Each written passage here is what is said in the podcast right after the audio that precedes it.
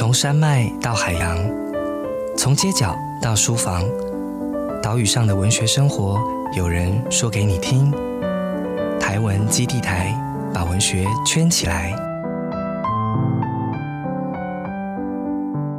大家好，我是台湾基地台的值日生马一航。台湾基地台是由台湾文学基地所设置，我们会在这个 Podcast 频道与您分享关于写作者、关于阅读的新鲜事，将台湾文学的各种讯息发送给大家。那这个单元我们会邀请到在台湾文学基地驻村的作家跟我们聊聊哦。这次邀请到的是我们的驻村作家黄文怡。那我们先欢迎文怡，请文怡跟听众朋友打个招呼。哎，大家好，我是黄文怡。那目前在中研院中国文哲研究所担任博士后研究员。那我也是台湾文学基地七月的驻村作家，写作计划是亚布拉罕的梦，那是一个关于日治时期泰雅族女性的故事。那文怡自己的啊研究的学术专长其实是迁移史跟日治时期的台湾史，对不对？那在过去也曾经在成品好读担任啊编辑。那我想文怡其实，在写作、研究或编辑上，其实都有很丰富的这个经验。但更有趣的是，这一两年哦，呃，文怡很积极的去投入 登山的活动。我们刚刚一开始闲聊，文怡几乎每个月都安排了一次登山这个行程。那其实我们今年的驻村的主题，其实就是文学动起来。那我想问一，在很多地方哦，我想，例如说迁移，其实也是一种移动的方式。那但登山更不用说，呃，在很多的面向都跟这个主题产生了一个有趣的连结。那刚刚文怡也提到了啊，他的驻村计划是亚布拉罕的梦，一日治时期泰雅女性的长篇小说书写。计划。那在过去的李帆的相关文献当中，会提到说，呃，雅布为日人收集或提供很多宜兰泰雅族的情报。不过，这其实是对我们来说一个相对比较陌生的人物，因为就我自己要准备这个 podcast，要去 搜寻一下。那包含就是啊，日本警察赖野伟宁在《警察日报》上面关于雅布的写作，然后还有一个啊研讨会的论文提到这个雅布的养子李秀山，然后再来就是我们台湾籍的伙伴西西。新的硕士论文，那再来就是文怡的创作计划了。这样子，那我不知道文怡当初在看到这个主题“文学动起来”的时候，其实当时你已经就在酝酿规划这个书写计划了吗？其实这个书写计划就是早于这个证件，然后那时候在啊，其实，在证件想说啊，这是真的个好机会，可以 push 我去做，把这件事情给实践出来。刚开始我会想写这个呃女性的故事，其实真的就是跟我爬山有关。二零二零年是我爬山的第一年，那那时候在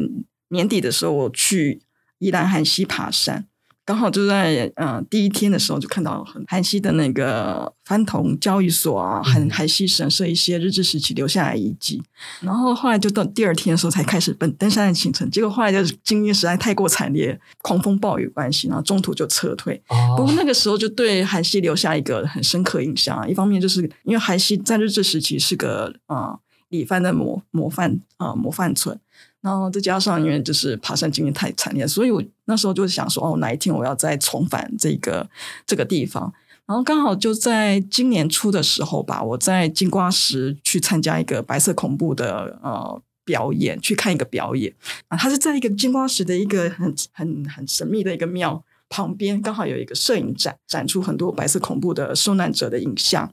然后其中就有一位呃受害者，他是在宜兰工作。然后我那时候就是，你就看到就很很好奇，因为他是当时候是因为呃木材砍伐的关系，然后卷入了一个啊所谓台湾省工委案。那我当时我就对这个案子很好奇，因为我从来都不知道。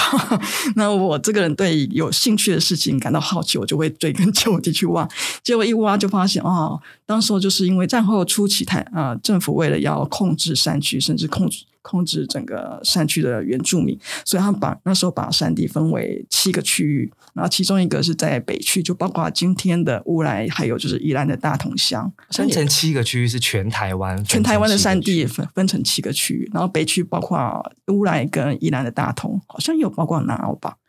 那其中就有一个受害者啊，就是李秀山，然后就是亚布那边的样子。那那个时候我就想说啊，为什么李秀山会卷入这个这个案件呢？然后到底李秀山是谁呢？然后后来我就发现，这个就是张颖妍的研讨会，那我就想说，哦，这个人看起来好像也挺有趣的，我就继续追下去。嗯，结果我后来发现，哎，其实他的资料还蛮多。当然，我那时候也看到喜新的论文，所以我想说，说不定可以就是以以他的这个背景、生平背景，然后写来写一个故事这样子。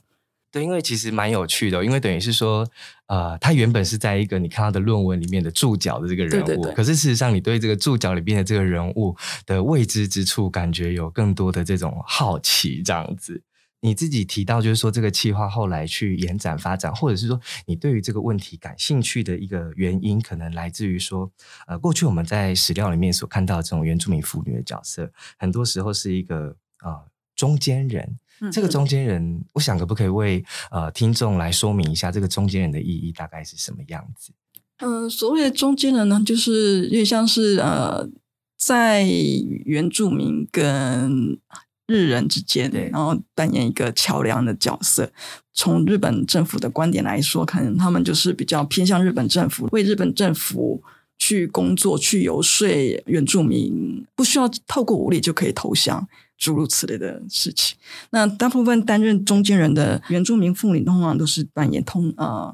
口译，嗯，对，口译有很多是呃让日本的年轻的警察，然后跟原住民妇女通婚。理论上来讲是这样，但但早期就是在知道那个亚伯纳汉之前，然后我知道的一些就是这样子一个妇女的角色，通常都是头目的女儿啊，或是头目的妹妹姐妹。他们原本在部落里面其实就扮演一个蛮重要的位置。日本对啊，然后日本政府就会想说，那可能就有警察，然后跟他们通婚，然后就可以跟部落保持一个比较良好的关系，同时又可以让这些警察或官吏就是可以学到。原住民的语言，因为当时候就是日本政府统治台湾初期最大的一个问题就是语言不通，对，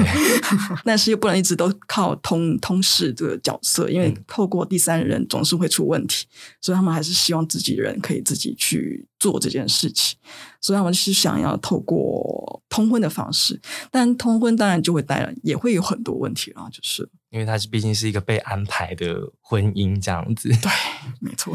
因为其实就 亚蹦的这个他的生平来说，就是说，如果我们现在对于他的啊生平有比较多的了解的话啊，多半都是来自于这个赖耶维尼嘛。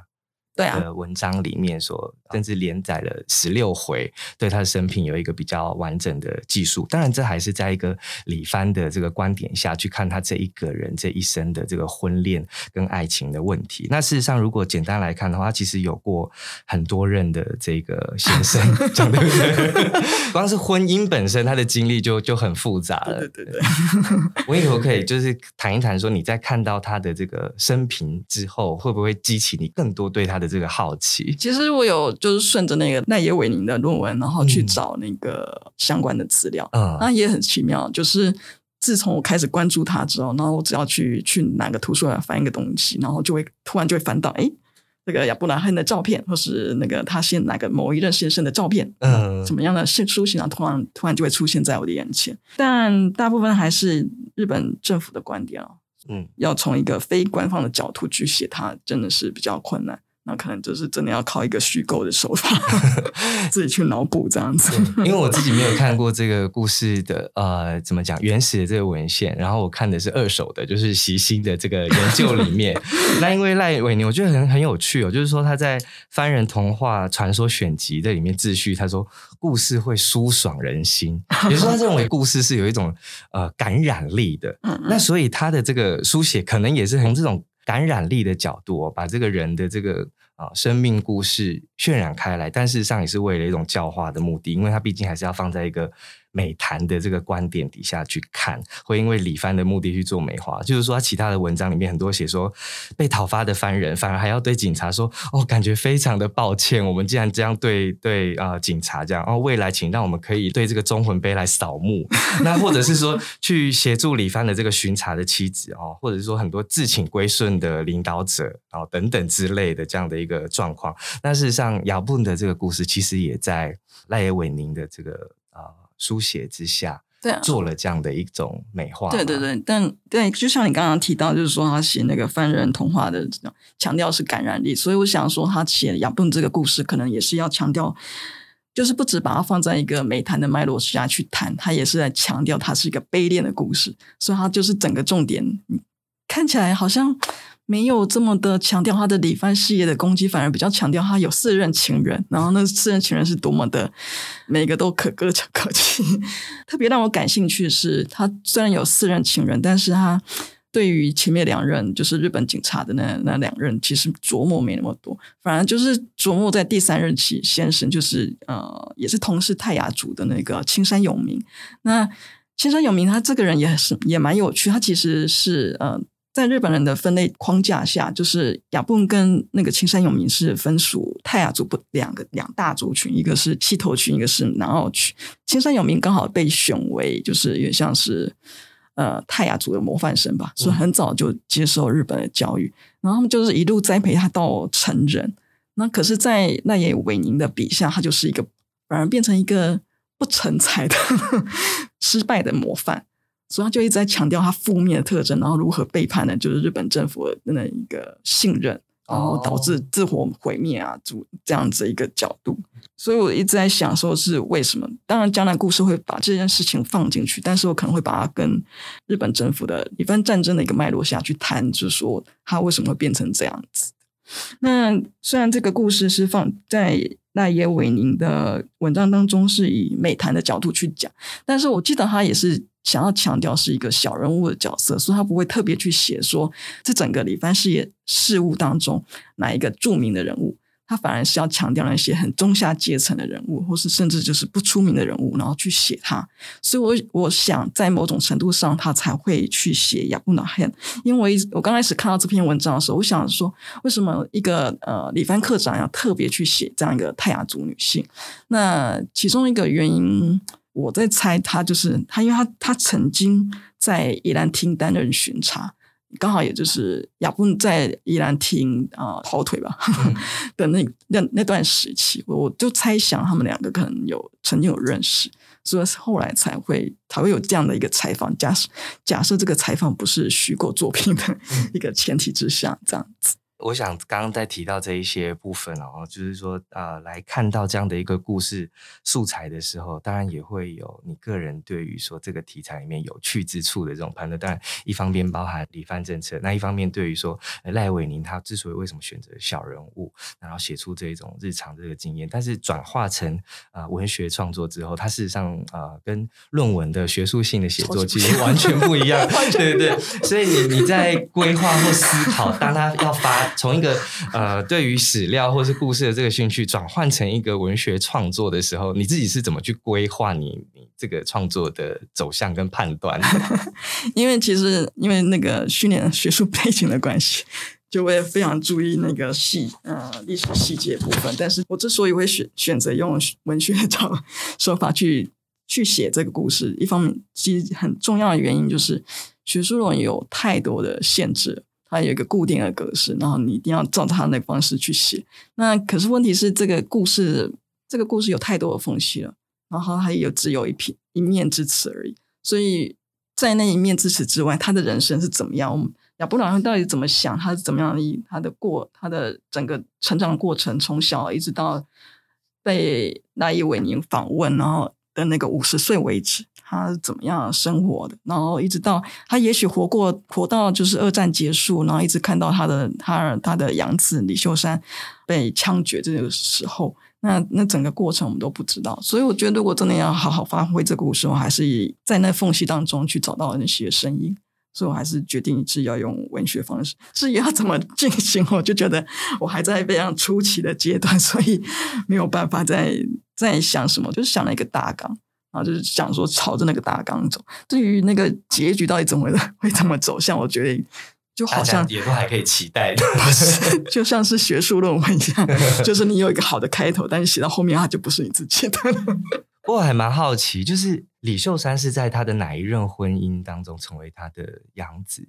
他的第四任啊，嗯，他就是在第四任的时候，就是在青山第三任上先生青山永明，然后过世之前他就。根据大岩维尼的说法，他就跟一个爱勇，就是汉人爱勇，然后就是有婚外情。然后后来就是在青山永明过世之后，他就跟那个婚外情的对象就在一起，但是他们没有正式的婚姻关系。然后那个时候他就回到，他就到了韩熙，也就是他的族人住的地方，后来迁居的地方，然后在在那边担任就是呃教导日本警察泰雅语的一个工作，就是讲师这样子。然后那个时候他他刚过去没多久，他就领养了一个小女孩，然后那个小女孩是他弟弟的女儿。领养之后是想说啊，他要好好照顾这个女，但是出于某种原因。为了这个女儿好，他又去领养了李秀山。他就希望说，他就想要看到他这个女儿不仅是有良好的教育，而且还有良好的婚姻。这个时候，他就跟那个李秀山有那个养子跟养母的关系。但是我不知道为什么一定要养子跟养母，就是。而且，像等于说，这个关于他的生平背景的一些缝隙或空白，其实是战后的部分，可能有需要更多的去补充。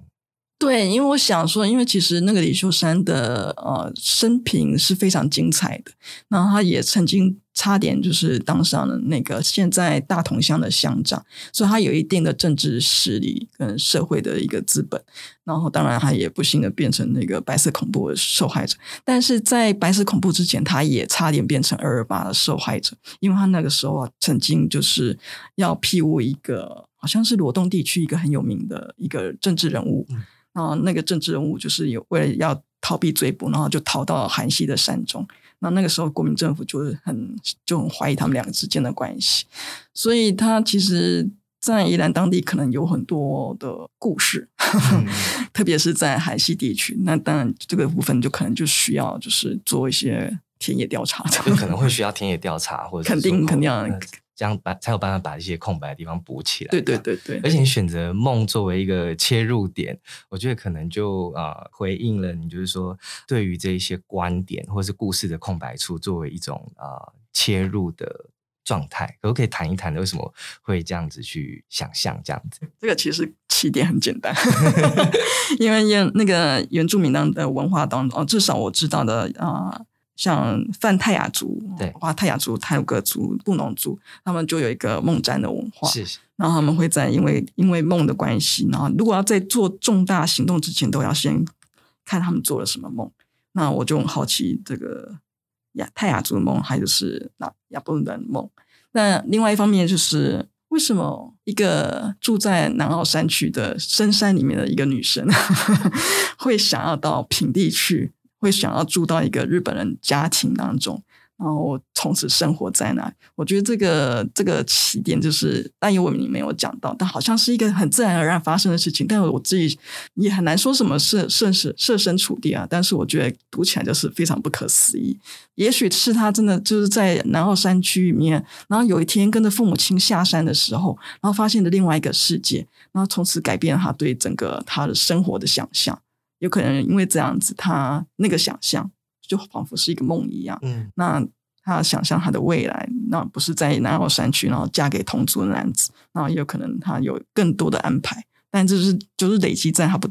他之后的那个下山的一个生活当中。那我就好奇，当后来当亚布他接受赖叶为您采访的时候，他是怎么样看待他自己的梦？这样子。因为我觉得这很有趣，因为一方面这个梦它也包含了某一种呃梦想，或是对未来的这种向往，赋予他对于自己的行动一种。主动性，他不只是说在文献里面被诠释的一个人，嗯，但是我觉得还是有另外一个收获，因为我在之前，我我并没有想到说你会纳入梦战的这个元素，因为其实像在啊，像瓦利斯诺干，他在过去九零年代采访很多泰雅族的呃白色恐怖的受难者的族老的时候，他其实也常提到关于梦跟他自己的这种关系，也就是说他常常会梦到族人的脸进到他的这个记忆里面，那当然他。他也呼应到了这个泰雅族梦战的传统，那可是这个梦其实是让他去连接族人之间记忆的一个感觉。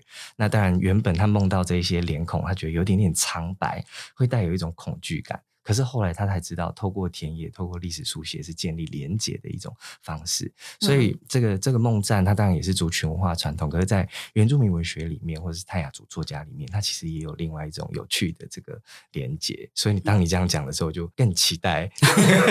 怎么样去经营这个。这可能也是也是一个很当当哎，对我来说一个是非常深刻的一个生活经验，因为就是我我也是一个爬山的人。那前阵子刚好去了那个去台东，然后一个布农的部落，不知道你有没有听过内本路这样？嗯，嗯，就去的时候，然后那个当当地的大马就会问我们说，我们要出出门之前，他就问我们说，你你们昨天做了什么梦？这样 就不敢乱讲。不知道哪些是吉梦，哪些是噩梦，这样子。呃，刚刚我们也提到，就是说，为了去补足这一些呃史料上面的一些空白，你说需要实际上去韩西走访非常非常的多次这样。然后呃，其实你有一篇文章是叫《走读雪山》，那这一篇文章里面提到，呃，跟一座山建立连接的方式，其实是空间、时间再加上我。那当然，这是一种方式，不是唯一的一个方式。不过，我觉得空间、时间再加上我，其实可能就是写作呃，或者是记忆的一种方式。当然，在过去的驻村计划当中，其实有很多写作者提到，就是说啊，台湾学基地的这个驻村空间。跟他们小说背景之间的这个关联啊，当然在你的族群计划里面，其实也部分去提到。当然，我也很好奇，就是说为了未来的啊小说的写作，可能还会包含哪些关于空间经验的一种实践，或是建立关联的一个过程呢？嗯嗯，其实最最基本、最简单的观念就是。去走他走过的路，嗯，像今年三月份我就走了，就是也是从海西开始，然后走到南澳山区，嗯，泰雅族人他们当时候要到呃现在的三星乡，然后去做那个呃物品交换的时候，他们有有条固定交换所对，嗯，有个交换所，然后还有一条固定的山路，所以他们通常会花一到一到两天的时间，然后去去从南澳，然后下到那个三星。当然，如果要花到两天的话，我们都会到南澳北溪的一个河床上某个地方休息。那刚好就是今年三月的时候，我就去实际走了那条路，然后也在花了两天的时间，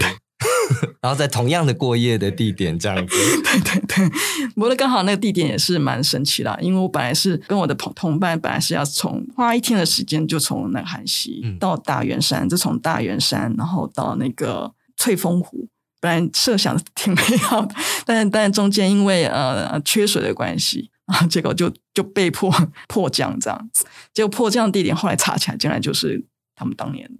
就是过夜的地方。所以是一个偶然与巧合的故事这样子。对对对对。然后后来像明天我就会去一趟南澳，然后也是因为南澳的那个金月部落族人，他们有打算要回到旧部落。然后他们的旧部落就是呃流星社，然后那个流星社就是呃亚布达汉的那个社，他的社是塔贝莱社，然后就在他们隔壁山头，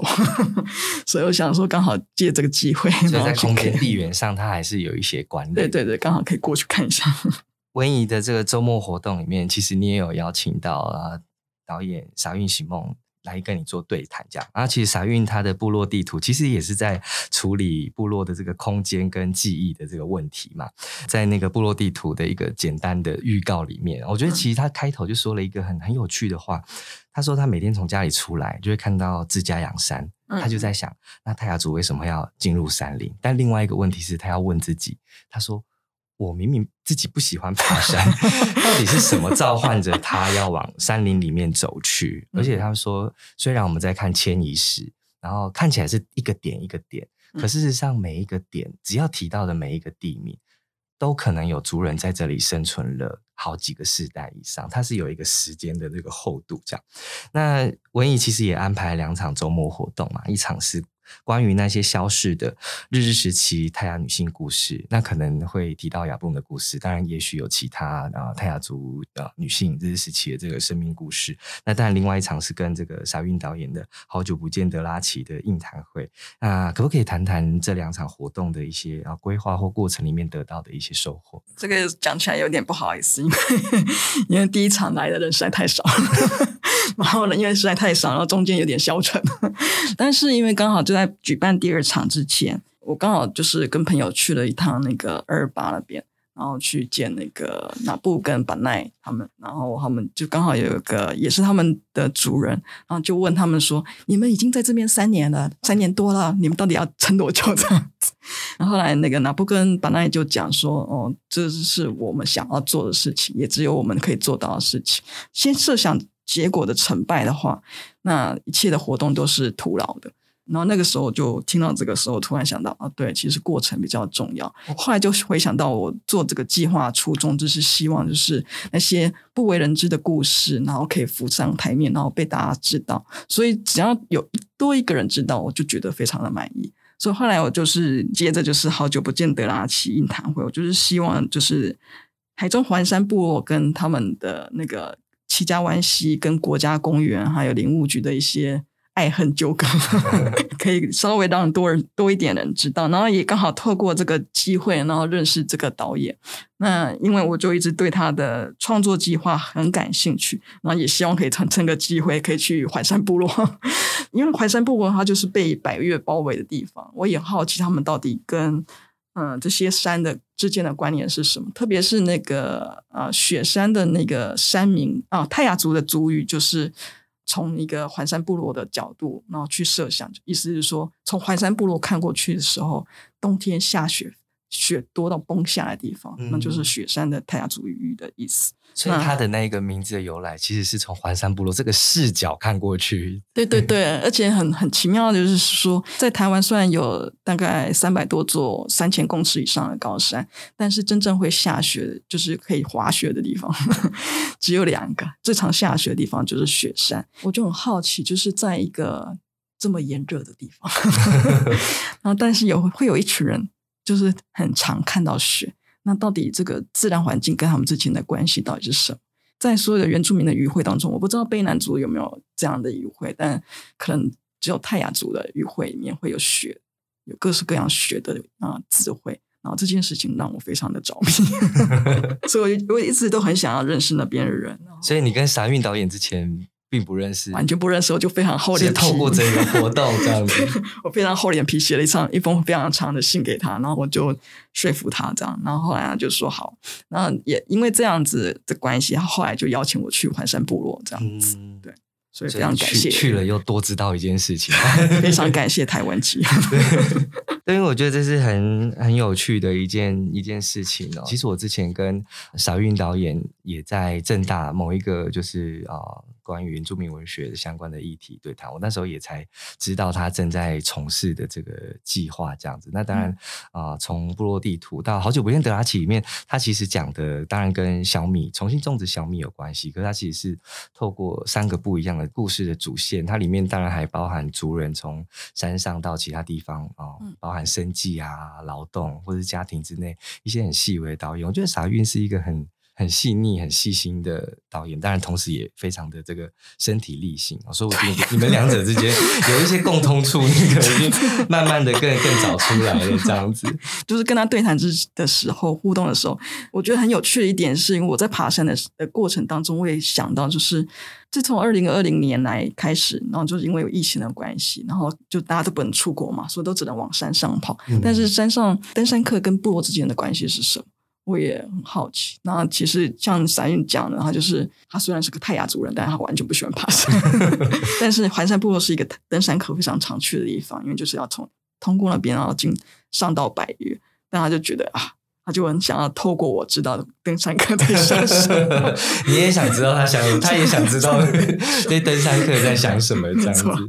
对，那当然关于像这样的这个议题，就是说登山文化跟啊部落的传统知识、生活方式之间的那个连接，我们在萨利浪的用头戴背起一座座山里面也可以看到。那当然啊，文怡自己的写作其实也横跨了许多不同的这个类型哦，当然包含。学术写作，那从以前啊，可能写过很多的采访哦，到现代式的写作，或是近期有很多学术普及式的写作，到现在正在进行的小说创作。那其实，在这么多不同的类型上，你自己会有什么你特别觉得是最在意的，或你最留心的这些地方吗？看到这个问题，其实也是我自己常常问我自己的问题哦，真的，因为我刚开始。从年少的时候 就是在写诗，但后来就是投入呃学术研究之后，就是学术论文的写作跟其他创形式的写作是对我来说是完全不一样，就完全用不同的脑啊。特别是因为我的学术语言可能是啊有一半是英文。所以呢，整个世界观是不一样。所以我在写学术论文的时候就很难做其他事情。但是后来写到一个瓶颈，那突然就很想要试试看其他的写作方式。所以后来我就开始做学术普及的呃写作，特别是像故事的那一些，或是帮一些呃杂志，然后做一些采访等等。啊，最近也在在接类似的一些采访稿。虽然他们的形式很不一样，需要头脑也不太一样，但是无论如何，我都希望可以贴近自己想要说的事情。比方说，像学术论文的话，我也是希望可以，不管是用英文写作也好，或是用中文写作也好，我都是希望可以用最简单的方式讲出最啊我想要讲的东西。我不想要用非常繁复的理论或是繁复的词汇，然后让所有人都看不懂我在写什么。那同样的，像现代诗，或是说像我其实平常也在写散啊，写散文之类的。我也是希望是可以用最朴实的啊语言去讲啊，不管是亲情也好，爱情也好，或是日常琐事也好，我都都希望可以达到这些啊目的。哦，之所以会提到这个，是因为很早期我在写诗的时候，可能是因为那时候可能中文系读的太过火，特别是我很喜欢那个诗啊夏雨跟罗志诚的诗，所以我就非常想要接近他们的那个风格。啊，就会用非常机智的语言去写诗。嗯，后来我看到波兰诗人的那个什么波斯卡的那个诗作，我就想说，哦，其实还有另外一种可以发展的方式，可以写出这么日常生活甚甚至是国家大事都可以含在里面。那我有什么办法可以做这样的事情？我可以可以什么时候我的诗可以从啊个人出发，然后可以包含更更大的范围？一想到这个时候就卡住了。那一直到最近啊，我。重新开始在看啊别人诗作的时候，然后从开始就会开始在找一些自己找回自己的语言，找回自己想要做的事啊，想要说的事情，这样子寻找这种朴素朴实的语言，一方面是接近自己，但一方面当然也会去更接近读者。像我在阅读你的学术普及式的文章，例如说你有提到这个凤凰花，它成为一个啊台湾的景观，它其实跟殖民是有很密切的关系。可是你为了要让我们去留意到这个事情的时候，你动用了这种关于身体经验，也就是说，我们嘴巴在唱，可是我们有没有真正去理解过，或者说去观察过？哦，不管是它的花型、花色，哦，它背后的这个历史。那我想，写作在不同的层面上，都可能需要动用到我们的身体。当然啊，刚刚没有提到的一件小事，其实我加上台文机的伙伴喜星还有文怡，本来我们去年是要一起去登山的，对，后来因为一，本来我们有一个小团哦，要一起去。嘉明湖这样子，找了很多其他的这个写作者或者文学同好这样，但因为疫情的变化就没有成型。但文怡的登山还是持续进行着这样。那我因为为了要准备那个登山，我去年开始爬了一些台北的小礁山这样。那现在我还没有去爬大山，但我还是一直保持着这个爬小山的这个兴趣这样。那文怡也说，二零二零年是你的登山体验的这个元年嘛？其实二零二零年是我的登山元年，我第一次去了阿里山跟。合欢山这样子，我完全没去过。啊，真的，合欢山很好啊，因为去合欢山就可有很快可以抵达的百越这样子。对我们这种就是体能稍稍微再需要加强的人，是很很友善的这样子。那呃，文怡本来就喜欢阅读跟自然或山林相关主题的呃。作品吗？还是因为登山之后才开启了另外一个新的世界呢？其实我不太清楚到底什么叫自然山林相关的作品。但呃，我虽然是在二零二零年开始登山，但是我是在此之前，我之所以会开始登山，是其实是因为我的新的研究兴趣是在，就是学术研究兴趣是在环境史。一八年到一九年，我在哈佛的时候，那时候就去修了很多啊，去修了一门历史系的大学部，修了一门环境史的导论的课。然后那时候也研究工作的关系，然后去参加了加入一个研究史呃环境史的研究工作坊。然后那个时候读到很多美国环境史的作品，才会想到哦，原来环境史指的不只是人与自然之间的关系。嗯，这些阅读的经验对我来说，它还是书本上的经验。所以后来我当我回到台湾之后，我就希望说可以身体力行。去实地也去走过，去了解说山或是自然到底是什么。所以我才会开始登山。